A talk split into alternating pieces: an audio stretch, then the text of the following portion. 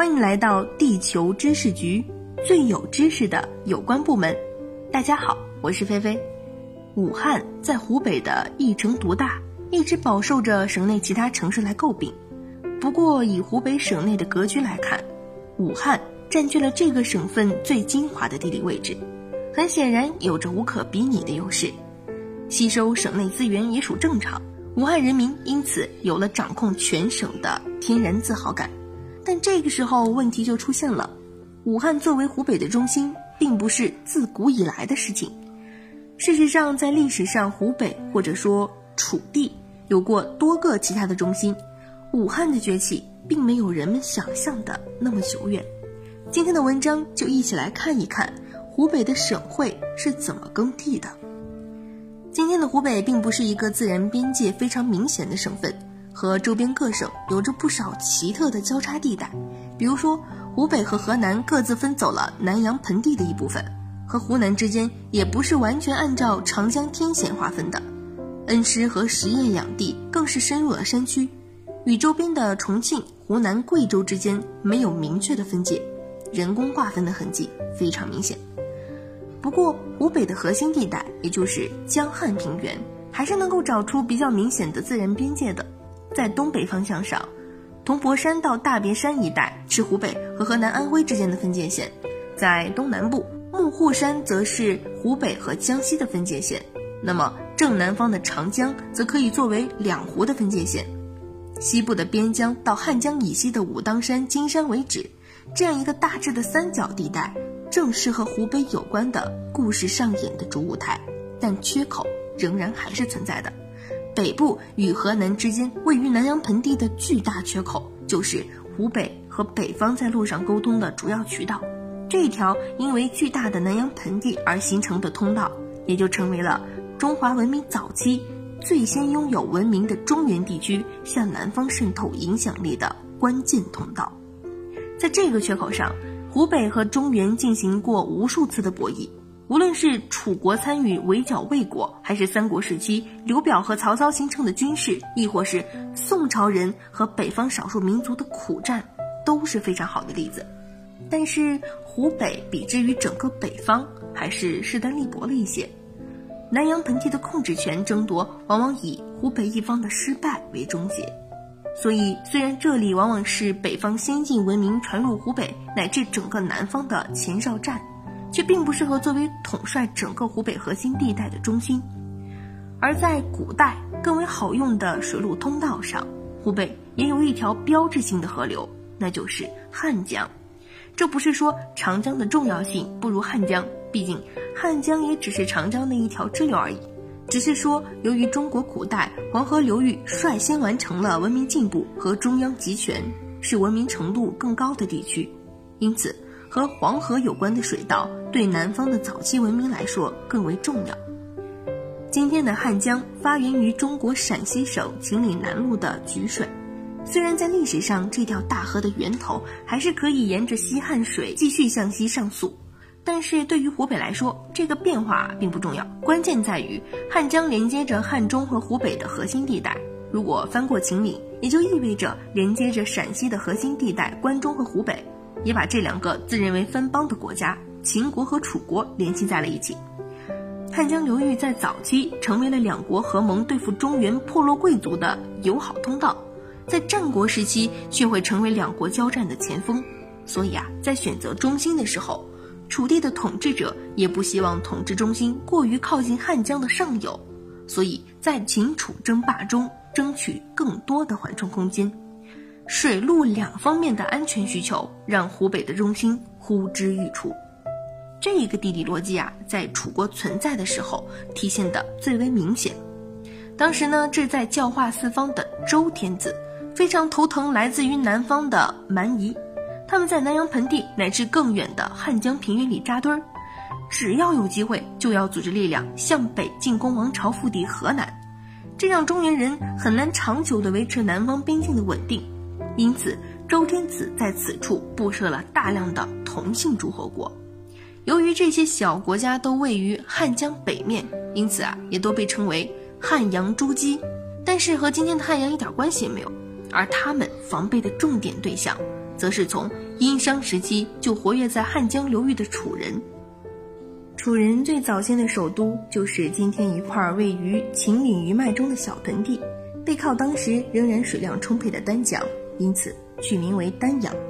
当然，这和今天的江苏丹阳一点关系也没有。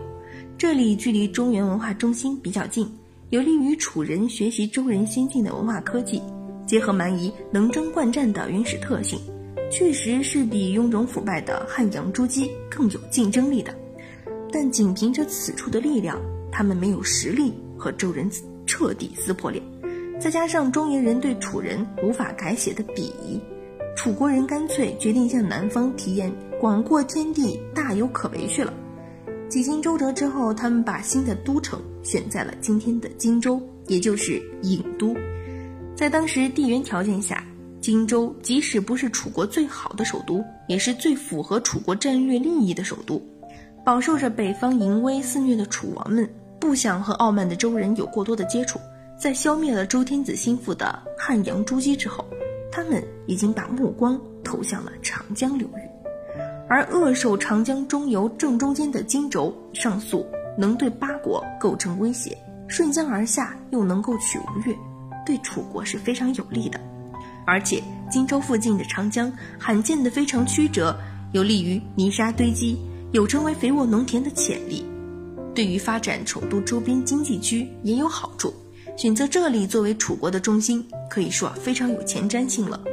不过现在也有人认为郢都是在湖北宜城，但是仔细分析呢，宜城位于南阳盆地的外围边缘，发展空间相当受限，很容易与中原的争夺中进退失据，所以这里实在不像是能够担任楚国首都大任的地区。最多只能作为监视中原的前方重镇，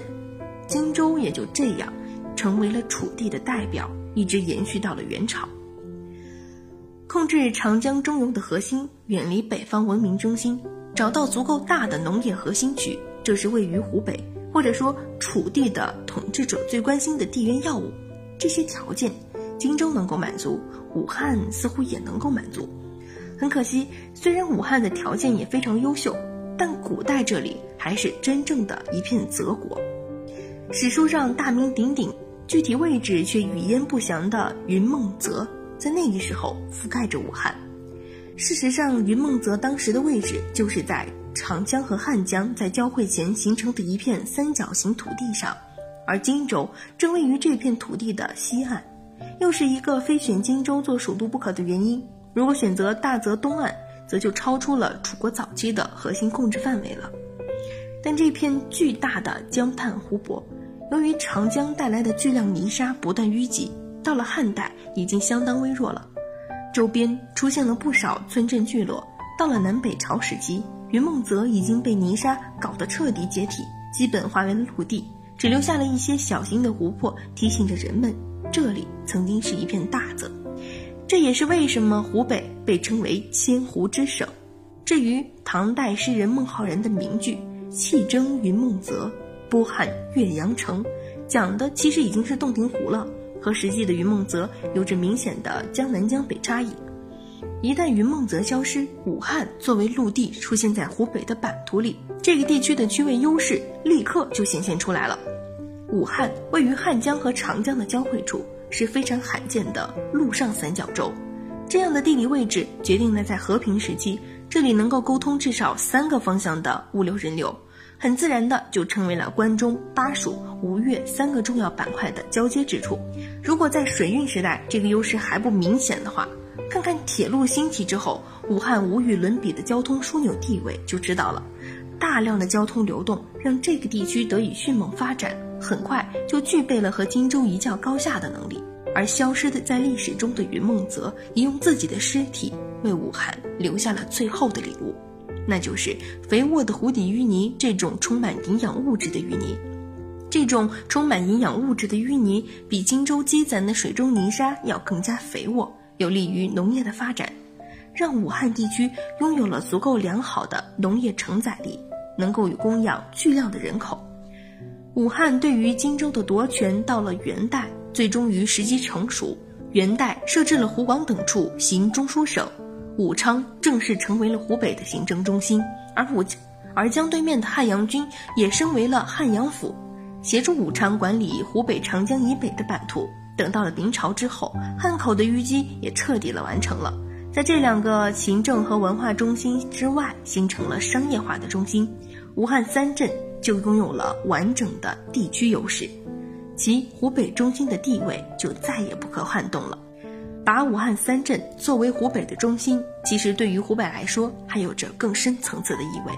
由于中国早期文明传播方向是由北向南，所以湖北比之于长江以南的湖南和江西，有着更多的科技和政治优势。转化在版图上，湖北的边界超出了长江南岸一大块，直接贴到了岳阳的门前，占了湖南的便宜。在江西一侧，虽然没有沿江占便宜，却又因为这庐山和鄱阳湖的阻隔，拉拢了富裕的九江。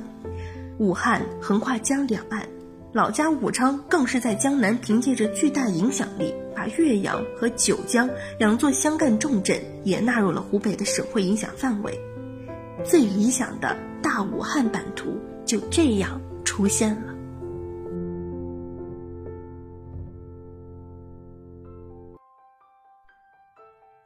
好了，今天的故事就为你讲到这里。喜欢我们音频节目的你，可以关注我们的同名微信、微博。地球知识局，